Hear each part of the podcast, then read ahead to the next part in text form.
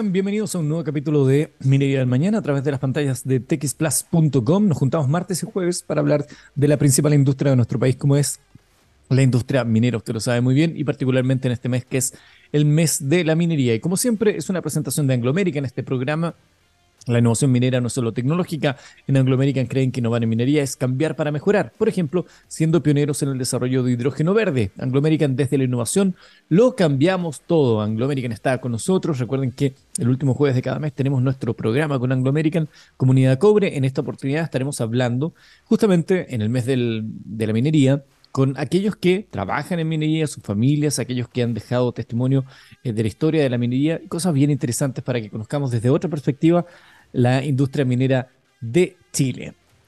Hoy, ¿de qué estaremos hablando acá en nuestro programa?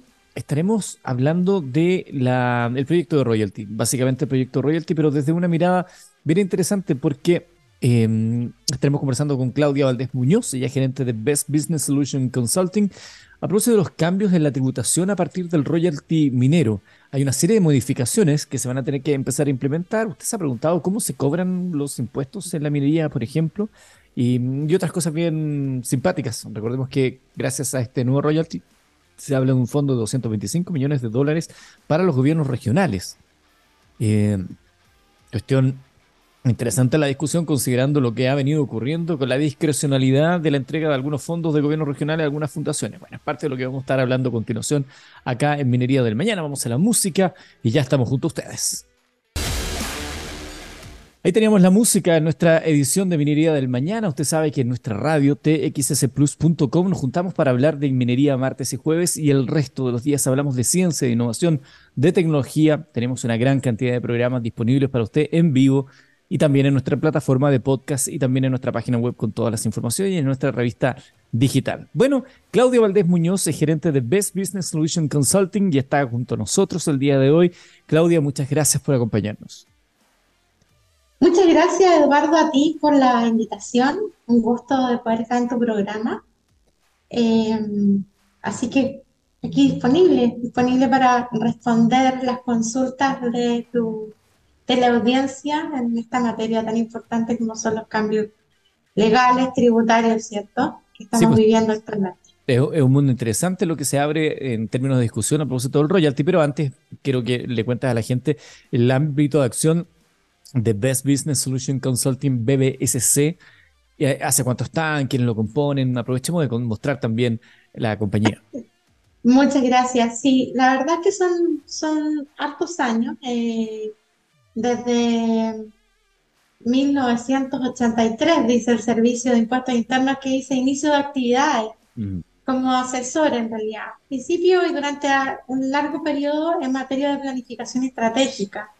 Lo que hoy día en realidad es bastante importante como experiencia profesional porque estamos con un tema de, em, de delito tributario, ¿cierto? Delito económico muy importante sobre el cual nos vamos a referir. Volviendo al tema de BSC, desde el año 2015 con la reforma, de, definitivamente especialista tributaria, eh, muy especialista. La verdad es que la experiencia de haber sido profesora en la Universidad de Contabilidad, 1, 2, 3, 4, Finanzas 1, Finanzas 2, mucha, mucha vida docente, me ha permitido hoy día eh, formar un equipo de profesionales en BSC que se dedican al servicio de outsourcing contable eh, realmente muy bien preparados.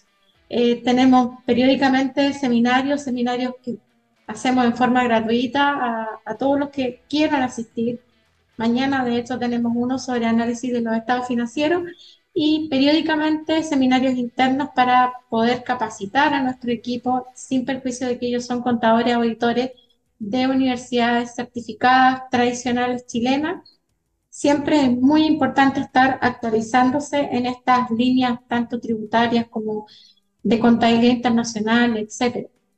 Eh, tenemos un área legal bastante sólida que atiende servicios tanto en materia legal tributaria como legal laboral y también, obviamente, ahora eh, todo lo que tiene que ver con el cumplimiento, ¿cierto? De la participación activa en directorios que seguramente van a estar naciendo y realizando, construyendo mapas de riesgo eh, muy, muy completos para poder atender justamente los nuevos requerimientos que la misma legislación está exigiendo a las medianas y grandes empresas.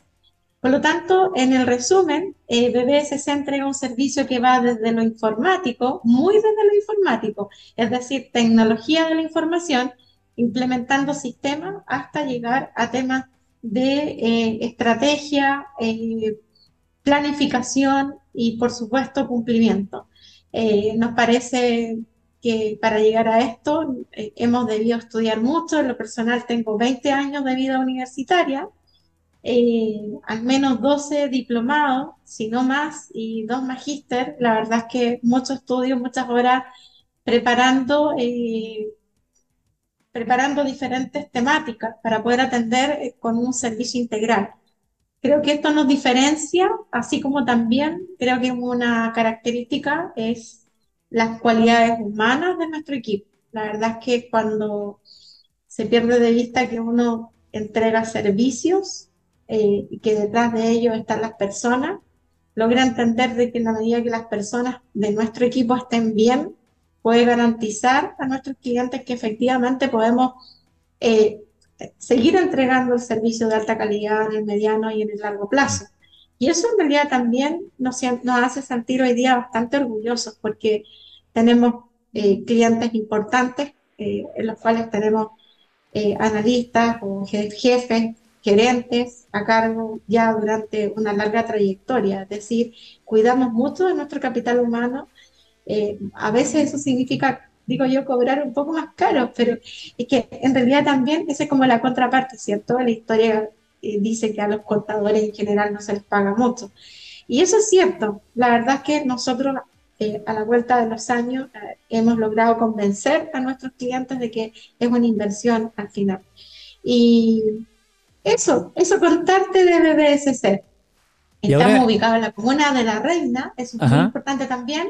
Físicamente estamos acá, instalados en el piso 19, yo creo que del único edificio que actualmente está en La Reina, a, a la orilla, digamos, del mismo metro, lo que nos permite estar conectados con todo Chile. Hoy día tenemos una carretera nueva, llegamos muy rápido tanto al sector oriente como también al sector sur eh, y a los clientes también que están ubicados fuera de Santiago. Nos toca ir a Rascagua, nos toca ir a Viña, nos toca comunicarnos con Puerto Montt, con Punta Arenas. La verdad es que eh, con, el sector norte también, justamente las mineras están en el sector norte y llegamos a, Copiapó, a La Serena, eh, Coquimbo, qué sé yo. La verdad es que en ese sentido la tecnología nos ha permitido llegar a, a todo Chile, digamos, con nuestro servicio de sin contable, asesoría tributaria como los principales, pero siempre con esta mirada integral.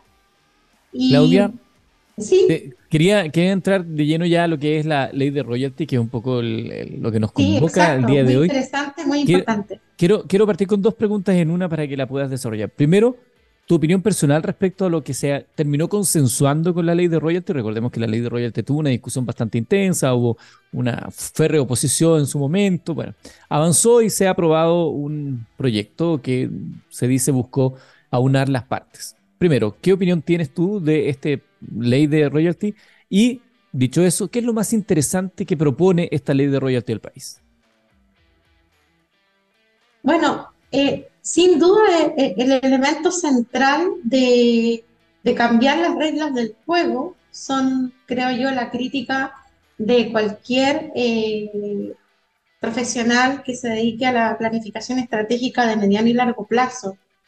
Em, tenemos que entender que un proyecto minero no se gesta de un día para otro, ni tampoco se desarrolla de un día para otro, y que en su primera etapa, que suele ser un periodo largo, requiere de una elevada inversión. Em, Chile es un país en vías de desarrollo, solamente para dejarlo hasta ahí. Por lo tanto, nosotros para esos niveles de inversión tenemos que recurrir a eh, inversionistas extranjeros. Nosotros no tenemos las espaldas para poder desarrollar y aun cuando teniendo, digamos, eh, las fuentes minerales que actualmente tiene nuestro país por la posición geográfica estratégica que, ocupa en el planeta. Eso ya es un tema que, que nos ha bendecido, digamos, como país, tener dos tremendas cordilleras. Si quisiéramos realizar un, un macro proyecto y explotar, digamos, todo lo que las bondades de la naturaleza nos permite, más allá, digamos, de las consecuencias medioambientales que esto pudiese tener, sin duda necesitaríamos una cantidad de inversión importante. Y esos inversionistas necesitan estabilidad en la política interna en el largo, en el mediano y largo plazo. Por tanto, la gran crítica y la razón por la cual considero que es tremendamente negativa para el desarrollo de nuestro país, justamente el solo hecho de haber cambiado las reglas del juego eh, para los inversionistas que confiaron en un modelo económico, que confiaron en una, eh, en, una carga impositiva, haya sido cual haya sido, fue justamente lo que se aprobó, lo que se aprobó hace muchísimos años, con lo cual ellos evaluaron su proyecto e invirtieron. Y ahora justamente se produce un cambio. Ese sin duda me parece absolutamente negativo y Dios mediante eh, espero que no, se, no signifique, digamos, un retroceso en, este, en esta ruta que, que todos estamos tratando de recorrer para que nuestro país salga justamente del estado de estancamiento económico en el cual nos encontramos. Independientemente un poco de lo que ha pasado en los últimos dos años eh, en la historia política de nuestro país, sin duda, digamos, respecto a lo que habíamos logrado en materia de crecimiento eh, en algunas décadas anteriores, obviamente estamos en, en, un, en un, nivel que no, no, no, es, no se condice, digamos, con el nivel de riqueza que tiene nuestro país, tanto en materia eh, de recursos naturales, forestales, agrícolas, marítimos, me refiero, digamos, a lo que significa tener una costa de más de 4.000 kilómetros. O sea, aquí tenemos unas fuentes de recursos muy importantes y, por lo tanto, eh, sumado a ello la minería, sin duda deberíamos estar en otro, en otro nivel. Eh, estamos enfrentados, digamos, aquí a, una, a un problema generacional de reposición de recursos, pero no entrando en ese tema y respondiendo a la primera pregunta, concretamente creo que ese es el gran punto en el cual estoy absolutamente en desacuerdo, digamos, con el hecho de que se haya legislado en esta materia en un sentido tan eh, negativo para la inversión de mediano y largo plazo para nuestro país, un sector que representa el 12% del PIB y en forma agregada el 20% del PIB. O sea, no es un tema menor.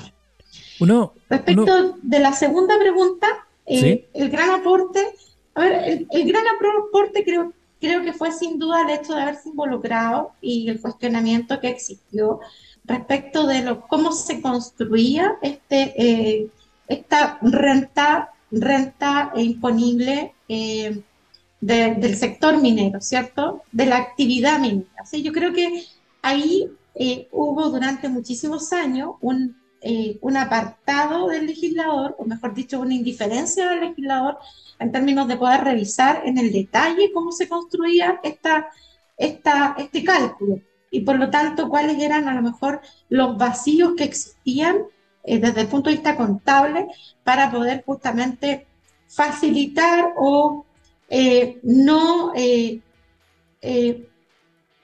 disponer una base que fuera completa respecto de la que debiera ser. Es decir, yo creo que en la ambigüedad justamente se genera la astucia o se genera la oportunidad para poder no haber sido tan preciso en los cálculos. Lo mismo creo yo respecto del, de los momentos, digamos, en que era posible financiarse con otras empresas. Yo creo que ahí hubo un aporte sin duda del legislador porque se vio obligado a involucrarse desde el punto de vista técnico y eso fue muy positivo para poder construir una ley que desde el punto de vista del pronunciamiento del cálculo de, esta rentabilidad tan importante que sobre la que se fija la base, eh, me parece un aporte eh, y que, se agradece en realidad y probablemente se va a hacer vida en la circular que va a difundir en los próximos meses, que va a acompañar, digamos, este pronunciamiento legal y que va a tener que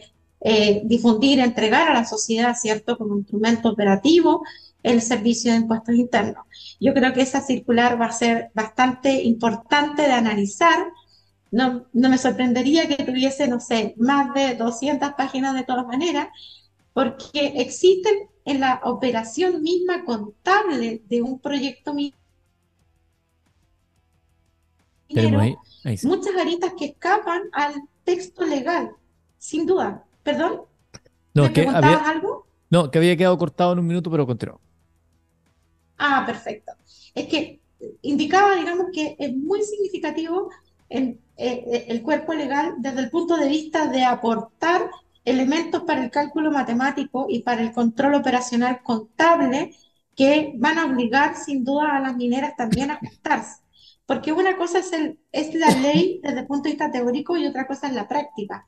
Y aquí soy bien precisa, Eduardo, en especificar que en realidad, de alguna manera, esto de ejemplo, eh, los gastos iniciales de puesta en marcha, bueno, un proyecto minero finalmente puede estar varias veces en puesta en marcha porque tiene nuevos yacimientos o nuevas vetas.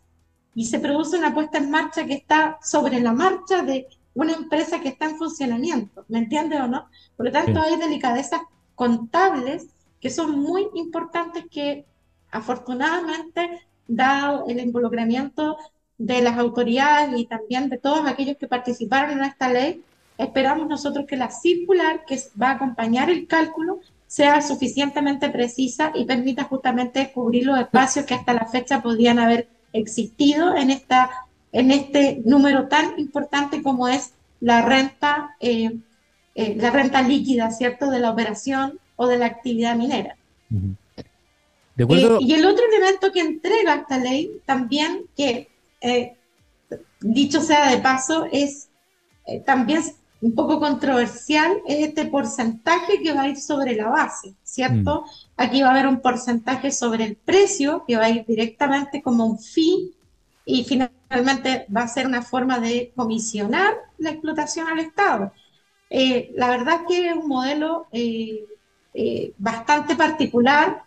Esperamos en Dios que esto funcione y que, que finalmente podamos ver en la matemática que resulte de esto si efectivamente va a ser factible poder controlar que la carga máxima esté dentro de los rangos que la autoridad propone porque hay una serie de otros elementos que están fuera de esta carga máxima eh, que eh, eventualmente podrían hacer que fuera mayor todavía a la que se está proponiendo. Es decir, la carga máxima, hoy día carga tributaria máxima, ¿cierto? Que debería llegar a superar el 46%, 46,5% o estar, eh, quedarse con un 46,5%.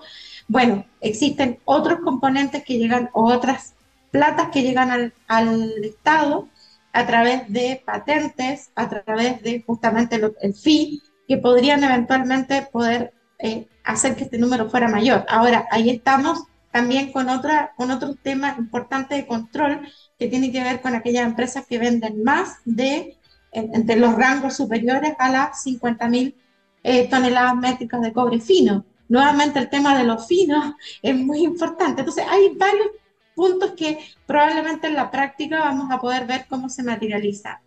Em, es una ley eh, bastante eh, significativa, sin duda, y tiene estos tópicos que estamos comentando, eh, sumado, digamos, al tema em, de, del aporte fiscal a las regiones.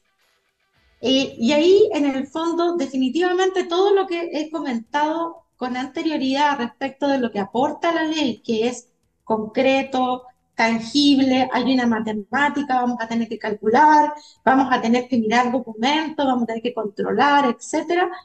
En el caso del aporte fiscal a las regiones, toda vez que el dinero es fungible, ¿cierto? Llega a las arcas fiscales y se distribuye eh, veo poco claro esa parte de la ley, la veo muy poco clara realmente de cómo, cómo va a llegar, digamos, a las regiones, porque también debe haber un elemento ponderador, tanto por, por ejemplo, por el número de habitantes, o sea, tenemos regiones que están absolutamente sobre, no sé si quiero decir sobrepobladas, pero solamente por mencionar la quinta región donde tenemos eh, la segunda población más significativa de nuestro país, perdón, la región, la quinta región, si lo dije bien, y versus, digamos, la segunda región.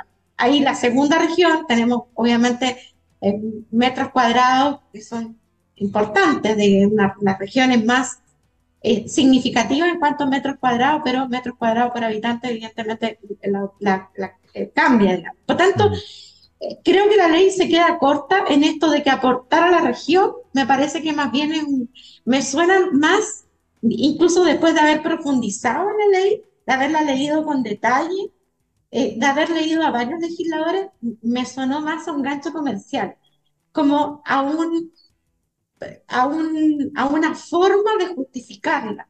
Lo cierto es que sin duda se espera que las arcas fiscales nacionales no eh, pero evidentemente ahí el legislador va a tener que encontrar un sano juicio para la distribución, si es que en el fondo es tan factible realmente aislar estos montos por sobre las múltiples necesidades que tiene nuestro país. He leído algunas críticas también de algunos personeros vinculados escapa quizá del ámbito netamente suyo, pero está dentro del contexto de la ley de royalty, que eh, faltó detallar eh, o especificar ¿no? en la ley la fiscalización de los dineros recaudados para aportes sociales, científicos, etcétera, más aún considerando lo que hemos venido conociendo a propósito del caso convenios. Efectivamente, coincide totalmente con lo que le comento, es decir, eh, se queda, digamos, en una, en una expresión de buenas intenciones, eh, aportar a la región, pero no indica eh, de qué manera se va realmente aportar contra qué, contra el número de personas, con el contra el número de empresas, contra el número de colegios, contra el número de hospitales, con las carencias. Tenemos al menos cuatro regiones en nuestro país que están con niveles altos de pobreza. y, creo que la ley podría haber sido mucho más concreta en indicar que se podrían haber considerado ese tipo de elementos. Creo que incluso haría de la ley un elemento mucho más noble, un instrumento mucho más noble. O sea, las personas la verían como algo concreto, dirían, ah, perfecto, van a tomar los indicadores de pobreza que se van a medir con, eh, contra la información que publique, no sé, tal organismo, tal institución, que sea fidedigna, que sea válida, y, contra eso eh, se van a invertir, porque esto de que por, por el solo hecho de tener la riqueza, eh, creo que en el fondo incluso escapa a lo que es la minería en Chile. O sea, a ver, profundicemos. Tenemos dos cordilleras que se enfrentan una sobre la otra, dos capas tectónicas que favorecieron la creación de minerales y que no tienen una mirada de límites geográficos políticos. Incluso tenemos yacimientos que si nos vamos a la profundidad de la Tierra, conectan Chile y Perú y Bolivia, por decir algo, o Argentina. Entonces, eh, ¿qué pasa? Digamos, ahí tenemos finalmente una oportunidad que pudo haberse producido en una región que la hizo mucho más rica.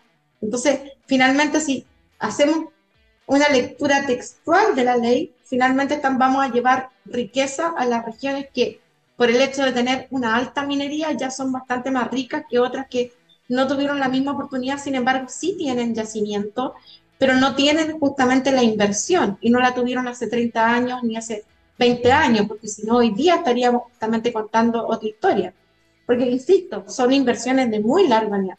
Por lo tanto, vamos a llevar más riqueza a las zonas donde hoy día tenemos, sabemos que tenemos trabajadores que ganan sueldo elevado y por lo tanto están insertando a esas mismas regiones eh, bastante recursos. Ya todos sabemos, digamos, incluso hay historias como en los momentos que se pagan bonos en algunas mineras, en esas regiones uno va y encuentra automotoras que venden vehículos maravillosos que aquí en una zona donde no hay una minera sería imposible de encontrar o electrodomésticos, etcétera.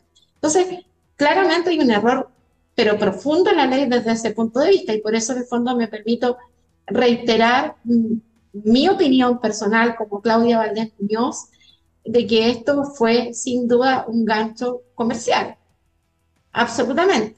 Porque el dinero es fungible y finalmente va a llegar a las arcas fiscales y no va a haber forma de controlar que efectivamente se le, se le devolvió a las mineras y además utilizando jerga o utilizando un fraseo tan meloso, digamos, y, que hiere finalmente a, que, a quienes realmente lo padecen. Mm, qué increíble, porque podrían decir, o podría, se podría pensar que uno como gusta por la libre empresa podría tener un sentimiento mucho más frío, pero pareciera que lo frío y lo frívolo viene de la otra vereda, porque justamente dice en aquellas regiones donde tenemos los pobres, donde tenemos las carencias y no van a seguir explotándonos. Es que en la práctica, cuando uno realmente conoce nuestro país, y se lo digo con, con conocimiento de causa, he estado en el Chungará, he estado en Licantén, he estado en Bichuquén, he estado en muchos pueblos, en, Mamiña, en Camiña, he estado en el extremo sur, conozco nuestro país, sé las empresas que, que hoy día funcionan, conozco las salmoneras, conozco lo que pasa en la costa, conozco lo del norte y conozco lo del sur. Y, y, en realidad uno dice, ¿cuáles son las zonas donde más recursos hay? Es donde hoy día hay empresas mineras instaladas, funcionando y que están activas y produciendo. Si no, basta mirar lo que pasa en la zona de Rancagua. Claudia, eh, no, no, nos pilló la hora, lamentablemente estaba muy interesante la conversación, estaba muy buena. No, se agradece. Sí, muy apasionada, lo lamento. Pero está muy bien, da gusto. Es bueno tener pasión por lo que uno hace y lo que uno quiere hacer en, la vida y contárselo a los demás. Quiero agradecer a Claudia Valdés Muñoz, gerente de Best Business Solution Consulting, BBSC, que estábamos hablando de los cambios en la tributación a partir del royalty minero. Bueno, desde ya, Claudia, vamos a dejar establecida la posibilidad de volver a encontrarnos en otro momento acá en Minería del Mañana. Un gusto, Eduardo, realmente es un agrado. Así que muchas gracias por la invitación. Muchas gracias a usted y estamos terminando esta edición del programa. Muchas gracias a todos. Recuerden que esta conversación queda disponible para usted en plataformas de podcast para que lo pueda compartir las veces que desee. Y ya lo sabe, martes y jueves hablamos de minería acá en txsplus.com.